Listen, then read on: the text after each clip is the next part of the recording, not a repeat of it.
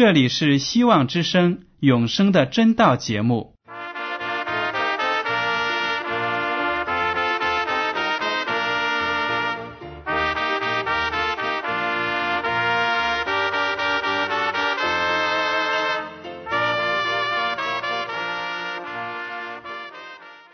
亲爱的听众朋友们，你们好，我是艾德，很高兴今天能和你们在永生的真道这个栏目中见面。耶稣说：“听上帝的话语，并且遵守的人是最有福气的。”所以，艾德现在能够通过电波和你们分享上帝的教导，感到十分快乐。我也希望众位弟兄姐妹。还有那些正在寻求真道的朋友们，也能够珍惜这段时光。大家不妨在手边准备好纸和笔，将今天讲到的要点和经文章节做些记录，以便过后自己再亲自查考圣经。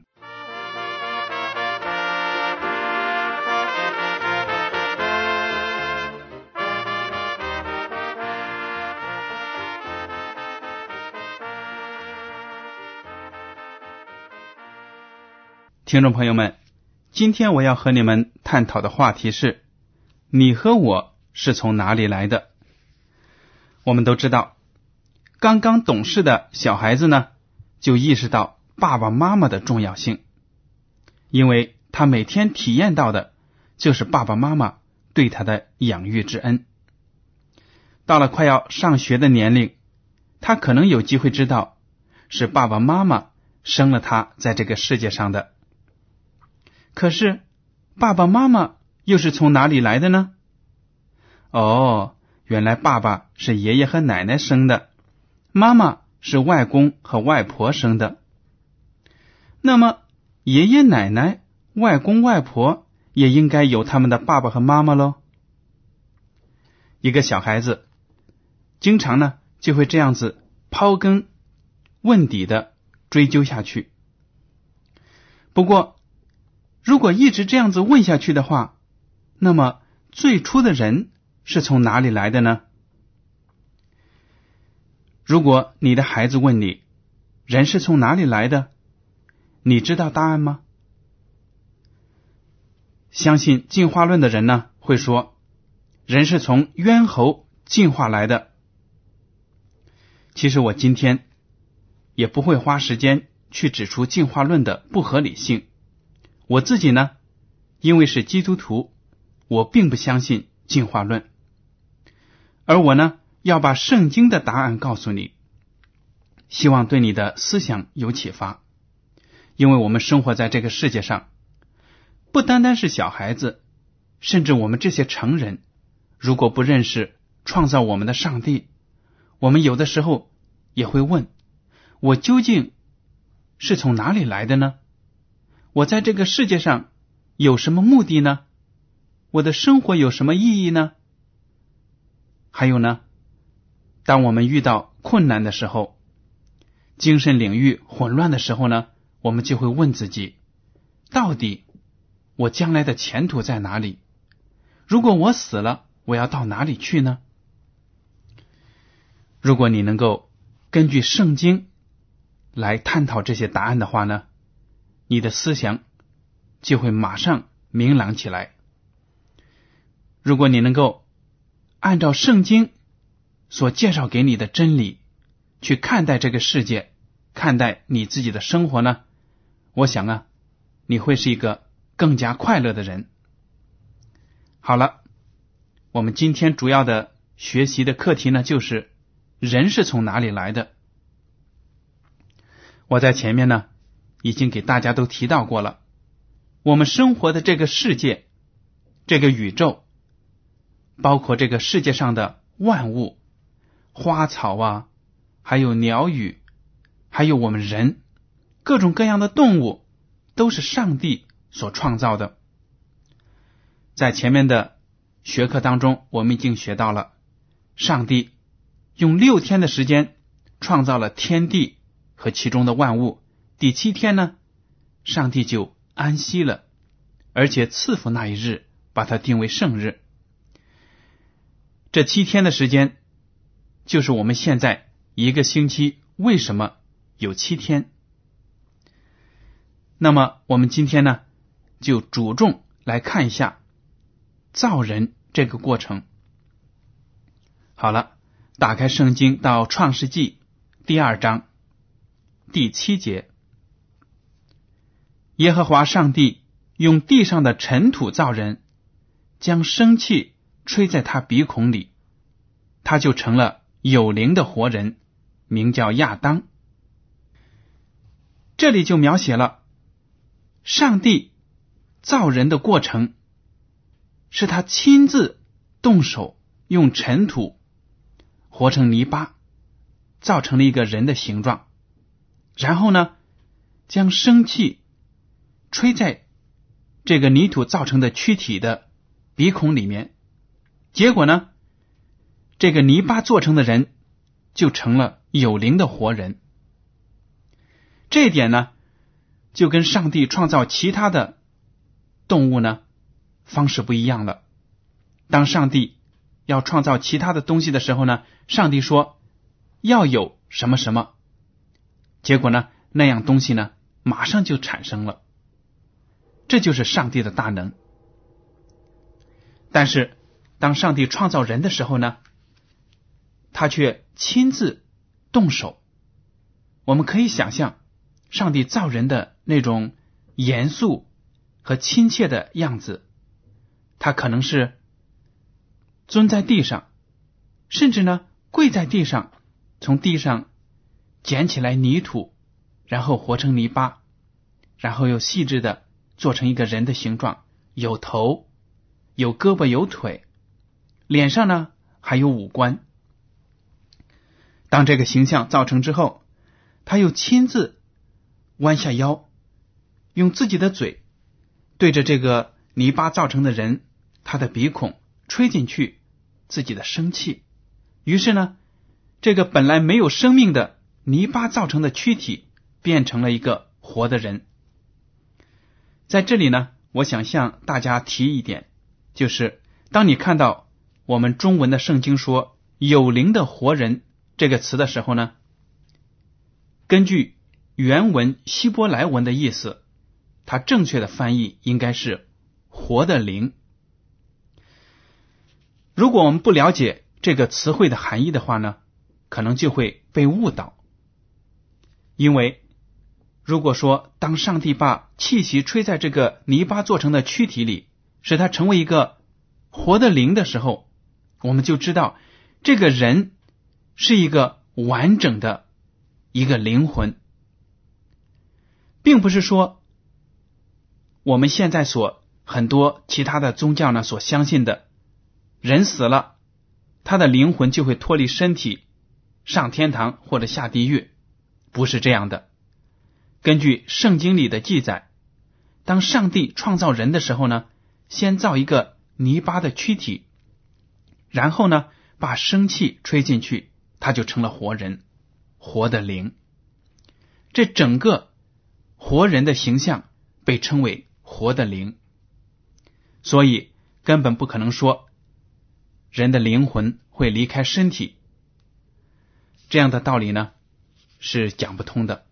因为圣经呢把我们整个人的思维、人的生命躯体是看成一个完整的整体的，这就是活的灵。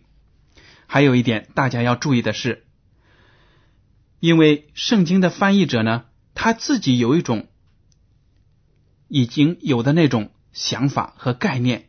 所以呢，当他在翻译“活灵”“活的人”和其他的动物被称为“活物”这个词的时候呢，他采取了不同的词。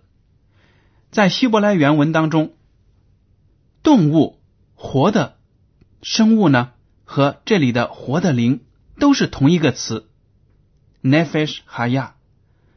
但是因为翻译的人他觉得人呢跟动物不一样。怎么能够用同一个词来称呼呢？所以呢，他就把人翻译成有灵的活人，说他有灵性；把动物呢翻译成活物。其实，对你们还有其他的任任何那些不懂得希伯来文的听众来说呢，这样做是不公平的，因为误导了他们。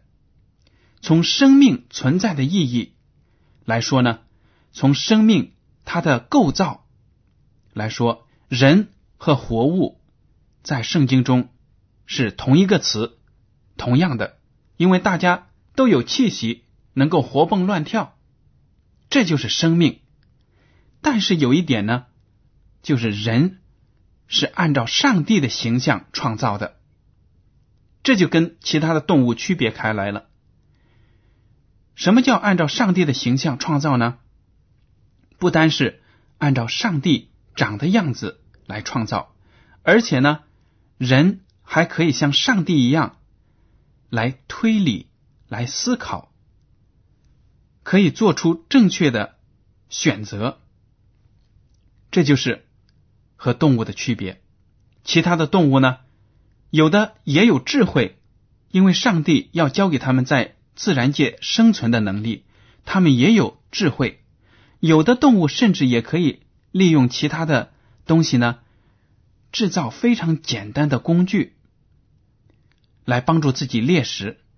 但是呢，唯独有人有道德的要求，而且呢。有很好的推理能力，这些都是按照上帝的形象所创造的。希望大家能够记到这一点。接下来呢，我们来看一下，当上帝创造了人之后，给他安排了一个什么样的地方来居住呢？创世纪第二章第八节开始，我们读：耶和华上帝在东方的伊甸立了一个园子。把所造的人安置在那里。耶和华上帝使各样的树从地里长出来，可以悦人的眼目，其上的果子好做食物。园子当中又有生命树和分别善恶的树。原来耶和华上帝在东方，他所造的这块大地上建了一个园子，也就是我们所说的伊甸园。他把人呢。把亚当安置在那里。当时呢，这个世界非常的美，有各样的花草树木。他们的目的呢，就是第一，可以让环境变得非常的优美，悦人的眼目；第二个目的呢，他们结出的果子可以让人当食物来吃。我们接着来看第十节：有河从伊甸流出来，滋润那园子。从那里分为四道，第一道名叫比逊，就是环绕哈菲拉全地的，在那里有金子，并且那地的金子是好的，在那里又有珍珠和红玛瑙。第二道河名叫基逊，就是环绕古时全地的。第三道河名叫底格里斯，留在亚述的东边。第四道河就是幼发拉底河。耶和华上帝将那人安置在伊甸园，使他修理看守。这个伊甸园呢，究竟在地球现在的什么地方呢？当然了，当时上帝所创造的大地的陆地的形状呢，和现在的肯定不会一样的。当时呢，一块大陆地周围全都是海水。而现在呢，我们的陆地分成好多的大陆，分成好几块。这些陆地呢，被海水包围着。陆地与陆地中间，大洲和大洲之间呢，有可能被海洋分开。这就是现在的景象。但当时呢，陆地很可能是一整块。那么，根据这些河流的名称，我们可以推测呢，也许当时的伊甸园呢，就是在现在的。伊拉克境内很难想象，现在地球上的伊拉克呢，充满了战争，充满了动荡。但是当时没有罪的侵入的时候呢，上帝所创造的是那么的完美。伊甸园就在那个附近。耶和华上帝把亚当放在那里，给他一个工作，就是修理看守。让他要把上帝所创造的这个世界呢看守起来、管理起来，我想那个时候树啊、花草啊，有可能有时候长得特别的茂盛啊。这个亚当就需要去修剪一下，并不是说上帝创造的不够完美，而是说呢，上帝要通过亚当，让他在伊甸园中做工，来更加热爱他所创造的这个世界，让他有一种责任感，要爱护上帝所给他创造的。好了，接下来我们看，上帝呢给亚当有一个特别的指示。我们来读第十六节。耶和华上帝吩咐他说：“园中各样树上的果子你可以随意吃，只是分别善恶树上的果子你不可吃，因为你吃的日子必定死。”耶和华上帝就对亚当说了：“这园中呢，各种树上所结的果子呢，你都可以当成食物，但是那棵分别善恶树上的果子。”你不可以吃，有什么后果呢？你如果吃了，后果是什么呢？你吃的日子必定死。我想，当时亚当听了，肯定心里也有点奇怪：为什么唯独这棵树上的果子我不可以吃呢？吃了之后要死，死究竟又是一种什么状态呢？因为当时世界并没有犯罪。所以呢，世界上的动物、人和植物都没有死亡，都没有受到死亡的威胁。所以呢，要亚当明白死是什么样子，可能呢是有点困难了。那么，听众朋友们，你们想一下，既然伊甸园那么的完美，为什么上帝要特别的告诫亚当不要吃分别善恶树上的果子呢？这一点呢，其实对我们每个人都是很有意义的，因为上帝是一个充满爱心的上帝。当你真正爱一个人的时候呢，你不可以去支配那个人，命令那个人。上帝创造了亚当，创造了你和我，并没有把我们变成机器人，让我们成为一个。有程序来控制的，只能走动的，没有自己独立思考的一个机器，不是这样的。上帝给我们智慧，他爱我们，而且给我们选择的权利。如果一个父母他爱自己的孩子，但是呢，他说：“正因为我爱你，所以呢，你不可以对我说不，我所说的话你必须听。”因为我是生你养你的父母，这样呢就显得父母很霸道了。上帝呢不像我们属世的父母一样，有的时候会把自己的意愿加在孩子的身上。上帝爱我们，给我们说不的权利，但是呢，他更愿意通过自己的爱，让我们看到他的意愿和旨意，还有安排。在我们的生活中是最好的，我们不需要对他说不。如果上帝不给你和我对他说不的权利，那么这个世界其实没有公平存在。于是呢，上帝就告诫亚当说：“善恶树上的果子你不可以吃。”这样呢，那棵分别善恶树，这棵树呢就成了一个。好像一个考验亚当的一个工具。其实，其他的果子呢，都已经完全可以满足亚当自己的需要。他没有必要去违背上帝的命令。上帝对他说这样的话，是真心的为他好，不愿意让他犯罪，承受死亡的威胁。这就是。上帝给亚当一个选择的权利。后来呢，发生了什么事情呢？我们可以在以后的课题来学到。但是呢，我们接下来要看看上帝又给亚当一个非常好的祝福，那是什么呢？对了，就是给亚当造了一个妻子。我们来看一下《创世纪》第二章十八节，耶和华上帝说：“那人独居不好，我要为他造一个配偶，帮助他。”耶和华上帝用土所造成的野地各样走兽和空中各样飞鸟都带到那人面前，看他叫什么。那人怎样叫各样的活物，那就是他的名字。那人便给一切牲畜和空中飞鸟、野地走兽都起了名。只是那人没有遇见配偶帮助他。这里就讲到了耶和华上帝。造了各种各样的动物之后呢，各种动物各从其类，而且是有公有母。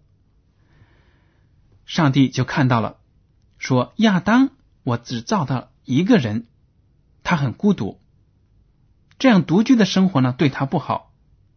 从这一点呢，我们就看得出，为什么我们人普遍呢，都希望能跟别的人交流，跟别的人沟通，跟别人做朋友。得到别人的爱，也有这个心愿呢，去爱别人。为什么呢？因为上帝造我们是一种是一个群居的群体，而不是说独来独往。当时呢，上帝说那人独居不好，我要为他造一个配偶。亚当在园子里为上帝看守管理，上帝把所有的动物带到他面前，让他命名。亚当自己也感觉到自己需要一个帮手。他看到那些动物成双成对的，心里有一种说不出的感觉，很遗憾。所以呢，上帝就要为他造一个妻子了。接下来我们来看第二十一节：耶和华上帝使他沉睡，他就睡了。于是取下他的一条肋骨，又把肉合起来。耶和华上帝就用那人身上所取的肋骨造成一个女人，领他到那人跟前。那人说：“这是我骨中的骨，肉中的肉，可以称她为女人，因为她是从男人身上取出来的。”这个故事情节呢非常有趣，可能听众朋友们当中以前对圣经很少有了解，或者呢还不认识上帝的，读了这一段呢就会感到非常的。有兴趣，原来呢，女人是从男人来的。上帝让亚当睡着了，然后呢，就从他身上取出一根肋骨，用这根骨头给他造了一个女人做他的妻子。而亚当醒了之后，看见这么一个美丽的妻子呢，就非常高兴的说：“这是我骨中的骨，肉中的肉。”从这一点我们看得出。上帝造男造女，让他们结为夫妻。这种夫妻关系呢，是非常的亲密的。连亚当也说：“我的妻子呢，就是我骨中的骨，肉中的肉，我要爱护她。”上帝没有单独的又从地上挖一块泥巴来造一个女人给亚当，而是从他的身上取出一根肋骨，说明呢夫妻关系之间的亲密。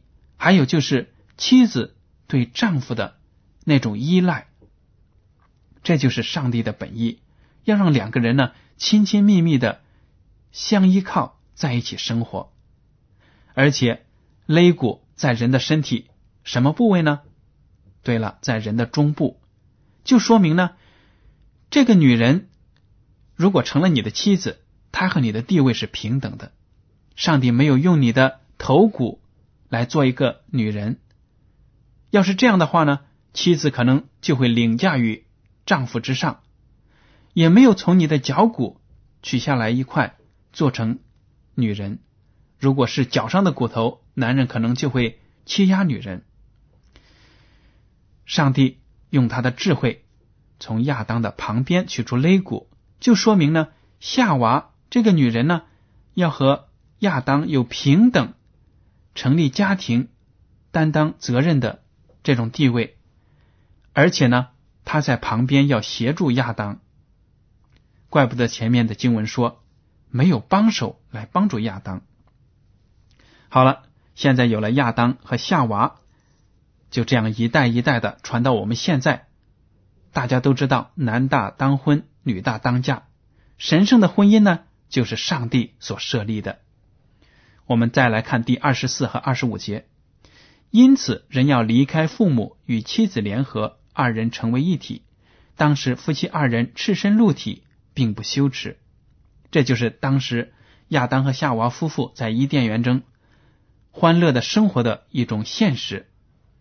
他们两个虽然赤身露体呢，但是因为没有罪，没有罪来试探他们，让他们跌倒，所以呢，他们浑身被上帝的荣耀所包围着，就没有因为现在我们赤身露体而感到羞耻。现在谁也不愿意光着身子在大街上走一圈，除非脑子呢不正常。好了，从这一点我们就看得出了，上帝呢。创造了人，给他安排在伊甸园中这样一个完美的家园，又让男女结合成为夫妻，过一个快乐的生活。